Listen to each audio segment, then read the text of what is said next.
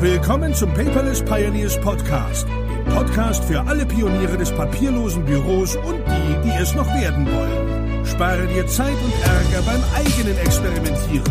Das hat dein Gastgeber André bereits für dich getan. Also lehn dich einfach zurück und genieße die Show. Hallo und herzlich willkommen zu einer neuen Episode des Paperless Podcast. Diese Episode baut auf die davor auf mit Zeitfresser-Tierchen im digitalen Alltag. Falls du sie noch nicht gehört hast, hör mal rein, die direkt vor dieser Episode. Heute geht es um Projektmanagement versus Workmanagement. Hä? Was? Genau, ich erkläre es dir kurz. Also Projektmanagement und Workmanagement sind ja Begriffe, die man oft hört, wohl eher das Projektmanagement. Ja? Äh, aber keiner trennt sie so richtig voneinander. Also wir fangen mal an, das Projektmanagement, da geht's ja um die Abstimmung von vielen Vorgängen, ja, die während ein Projekt läuft, ja auf einen zukommen. Ja, wenn ich jetzt Projektleiter bin, äh, wir, wir richten eine neue Cloud ein als Beispiel, ähm, dann müssen ja dort verschiedene Vorgänge abgestimmt werden. Was kommt in die Cloud, welcher Mitarbeiter hat Zugriff, Rollenverteilung etc. Ich muss so eine ganze Checkliste abarbeiten, mal als Beispiel. Und ähm, dabei ist ja ein systematisches Vorgehen erwünscht ja, und dieses Vorgehen äh, braucht man vorher eine Planung und eine Überwachung.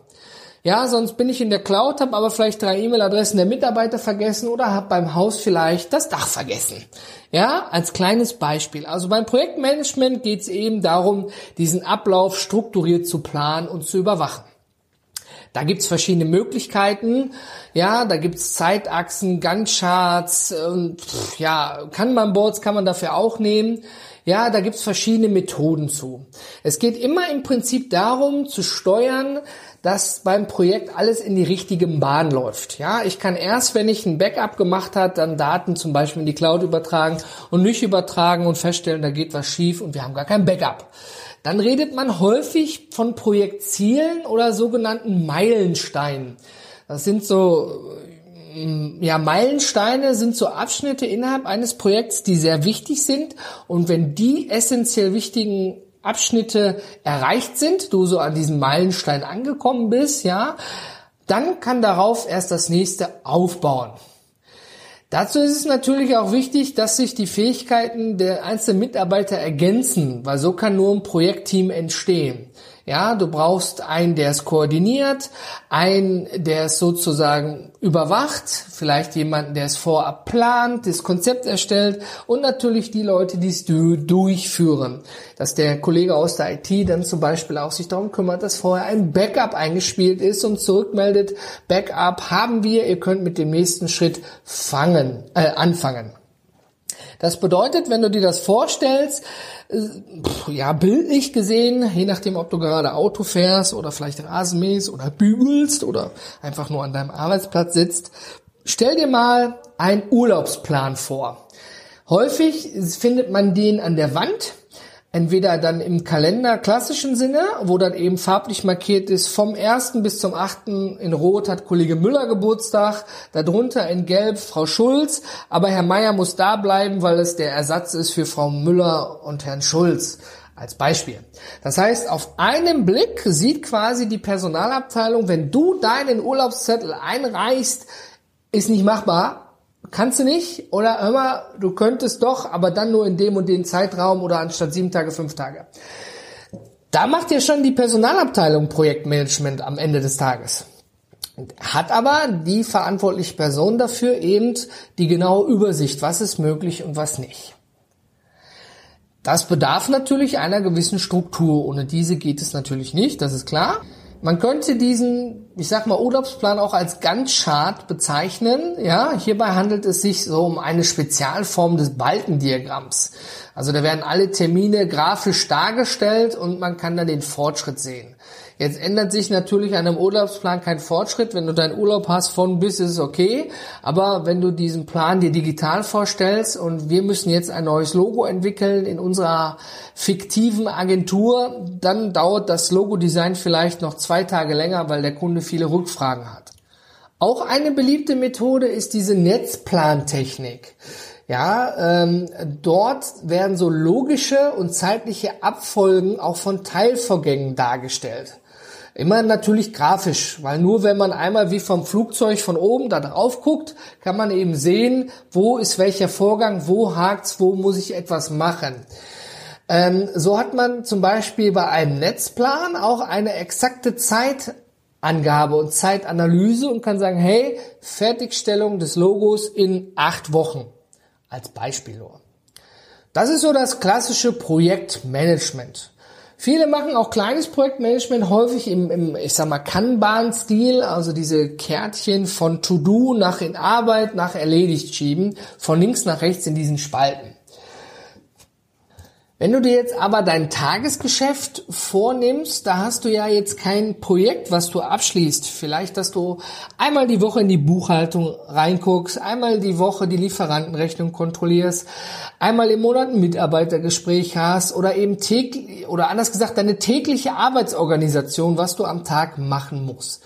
Auch dort entstehen ja Aufgaben und du musst vielleicht auch Absprachen zwischen verschiedenen Beteiligten treffen.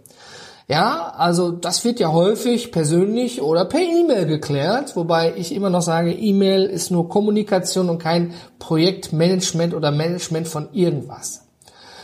Ähm, du hast vielleicht auch, wie ich es vorhin gesagt hatte, sogenannte wiederkehrende Aufgaben, einmal die Woche freitags in die Buchhaltung reingucken. Jetzt kannst du dir da so ein Post-it dranhängen, jetzt ist es vielleicht heiß und du bist im Homeoffice, siehst das Post-Office, äh, das, das äh, Post-it nicht und vergisst in die Buchhaltung reinzugucken. Als Beispiel. Kann ja immer mal was passieren. Ähm, beim Workmanagement geht es eigentlich darum, dass man die verschiedenen Aufgaben in, in, in Phasen einteilt, in sogenannte Prozessphasen. Beliebt dabei, wie gesagt, das Kanban-Board, ja, also noch zu erledigen in Arbeit oder erledigt. Stell dir einfach drei Spalten vor, links ist noch zu erledigen, zum Beispiel Müll rausbringen, in der Mitte ist in Arbeit und rechts ist erledigt. Jetzt hast du die wiederkehrende Aufgabe, jeden Freitag deinen Mülleimer im Büro zu leeren. Das heißt, mit einem schlauen System hast du links diese Aufgabe. Ja, das System erinnert dich jetzt freitags bring den Müll raus. Das ist natürlich nicht in Arbeit, sondern relativ schnell erledigt. Aber gehen wir mal von einem grafischen Design aus, ja. Kollege Müller möchte dort eben jetzt eben noch kleine Änderungen am Logo haben, dann machst, setzt du das in Arbeit und der Kollege Müller kann jetzt bei dir sehen, hey, du bist da dran. Er muss nicht bei dir ins Büro reinlatschen, sondern sieht direkt, du arbeitest schon an dem Logo, wo er dich um Hilfe gebeten hat. Mit Hilfe sozusagen eines guten Workmanagements wird eigentlich die Informationsübertragung von einzelnen Geschäftsprozessen verbessert. Ja, damit sind so diese organisatorischen Herausforderungen einfach zu meistern. Ich habe ja eingangs gesagt in der Episode über die Zeitfressertierchen, ja, sind auch viele Prozesse ohne ein Management dahinter und dann gehen Informationen einfach verloren. So ein wichtiger Bestandteil ist also die gute Übergabe von kompakten Aufgaben mit wichtigen Informationen an die entsprechenden Personen. Du hast jetzt einen Änderungswunsch an einem bestehenden Logo, machst mir eine Aufgabe dazu in einem Tool, wir nennen es wieder mal System X. Ich bekomme das, ich bekomme eine Deadline, ich bekomme es hinzugewiesen, ich bekomme eine Beschreibung von dir, was denn darin gemacht wird. Dadurch habe ich eigentlich alle relevanten Informationen zu dieser Aufgabe übersichtlich an einem Platz. Ich muss das Logo nicht in irgendeinem Google Drive suchen. Ja, ich muss mir nicht die Beschreibung der Änderung des Kundenwunsches in irgendeinem E-Mail-Postfach suchen oder dich fragen, hör mal, kannst du mir mal bitte nochmal die Änderungswünsche des Kunden per E-Mail schicken? Klassiker, oder? Kennst du sicherlich auch. Ja, also es geht im Prinzip daran, dass alles transparent dargestellt ist und auch einen besseren Überblick hat. Also wir wollen ja eigentlich vermeiden, dass unnötige oder gar doppelte Arbeit gemacht wird. Ich denke, dadurch würde die eigene tägliche Arbeit zuverlässiger sein und auch so ein bisschen nachvollziehbarer. Also dabei geht es jetzt nicht ums Controlling, was hast du eigentlich gemacht heute? Ja, ähm, eigentlich ist für mich als Vorgesetzter nur wichtig, ist es erledigt? Ja, der Kunde wollte einen Änderungswunsch haben, konnten wir die Änderung durchführen? Wenn nein, gab es Probleme, muss ich vielleicht einsteigen? Muss ich vielleicht tätig werden und mit dem Kunden über, über irgendwelche Dinge sprechen am Ende des Tages? Du siehst also, dieses Work-Management unterscheidet sich nicht wirklich vom Projektmanagement, nur dass wir dann weniger von Projekten sprechen als von einzelnen täglichen Aufgaben oder Aufgaben, die dir so im Zuge des Tages einfliegen. Ja, auch schreib doch nochmal bitte den Brief an Frau Müller, ruf bitte Herr Schulz an, mach einen neuen Termin, mach dies, das, jenes. Eigentlich machten das viele Menschen schon jahrzehntelang mit den Post-its oder den Notizzetteln auf ihrem Computer. Ja, Telefonanruf, da entsteht eine Aufgabe draus. Und häufig, jeder kennt es, werden dort Dinge auch einfach vergessen. Es ist auch häufig so, dass viel Arbeit am Tag auf einen zukommt. Es gibt mal gute Tage und mal weniger gute Tage. Da ist eben sehr viel Arbeit. Wie gesagt, ich habe schon mal in einer Episode erzählt, ich hatte auch einen Anruf, habe es mir nirgendwo digital notiert, habe den Termin vergessen. Ja, ich Fehler machen wir alle am Ende des Tages. Wenn ich mir jetzt aber vorstelle, ich hätte diesen Termin in ein System eingetragen, noch nicht mal im Kalender, sondern nur bitte Termin eintragen, und die Transparenz ist gewahrt. Mein Kollege guckt da einmal rein, sagt, hör mal, André, du hast da einen Termin, ist mir gerade zufällig aufgefallen, aber du hast gar keinen Termin im Kalender. Hast du den jetzt vereinbart oder nicht? Hätte ich zu dem damaligen Zeitpunkt vielleicht den Termin nicht vergessen. Ja, mit einer Transparenz ist auch immer gewährleistet, in häufig oder in sehr vielen Fällen klappt natürlich nicht immer, Fehler von Anfang an zu vermeiden. Aber ganz viele Unternehmen, ich weiß nicht, wie es bei dir im Unternehmen ist, sind nicht transparent. Es geht mir jetzt nicht darum, die E-Mail der Geschäftsführung oder des Vorstandes über wirtschaftliche und finanzielle Entscheidungen offenzulegen. Es geht mir darum, alleine schon mal den Kalender öffentlich zu teilen. Ja, wenn man irgendwo anruft, ich brauche einen Termin mit dem Herrn Müller, dann sagt mir Gisela 53, ja, der Herr Müller ist aber nicht da. Äh, ja gut, dann können Sie einen Termin für mich machen. Nee, ich habe keinen Zugriff auf seinen Kalender. Da müssen Sie noch mal anrufen. Ja, jetzt ist Gisela aber die Assistentin und die macht vielleicht normalerweise auch die Termine. Aber vielleicht liegt der Kalender ja auch in Papierform im Büro, wo sie jetzt keinen Zugriff hat. Vielleicht hat sie auch gar keine Lust oder Herr Müller hat gesagt, wenn der Herr Nüninghoff anruft, macht mit dem ja keinen Termin. Man weiß es nicht. Aber hätte Herr Müller seinen Kalender geteilt, könnte das die gute Gisela auch sehen. Es würde ihr der Arbeit ja erleichtern. Natürlich kann man auch im Kalender Termine anlegen, die auf privat gesetzt sind. Ja, also wenn ich jetzt einen privaten Termin habe, dann steht der im Kalender für mein Team immer in privat. Weil privat ist nun mal privat. Ja, das geht das Team nichts an und mich geht auch nichts an, wenn der Mitarbeiter einen privaten Termin da drin hat und ich sehe, aha, der ist heute außer Haus. Der ist einfach nicht da. Ja, ist eingetragen, ist abgesegnet, ist okay, ist fertig. Es ist nicht immer einfach. Keine Frage. Aber wenn ich ein System X benutze, ob ich damit jetzt ganze Projekte verwalte oder nur meine Daily To-Dos, meine täglichen Aufgaben, ja, ob das jetzt Asana, der To-Do-Ist ist, ob es Meistertask ist, Trello ist, ob es vielleicht sogar Evernote ist oder ob es der Outlook-Aufgabenbereich ist, völlig egal.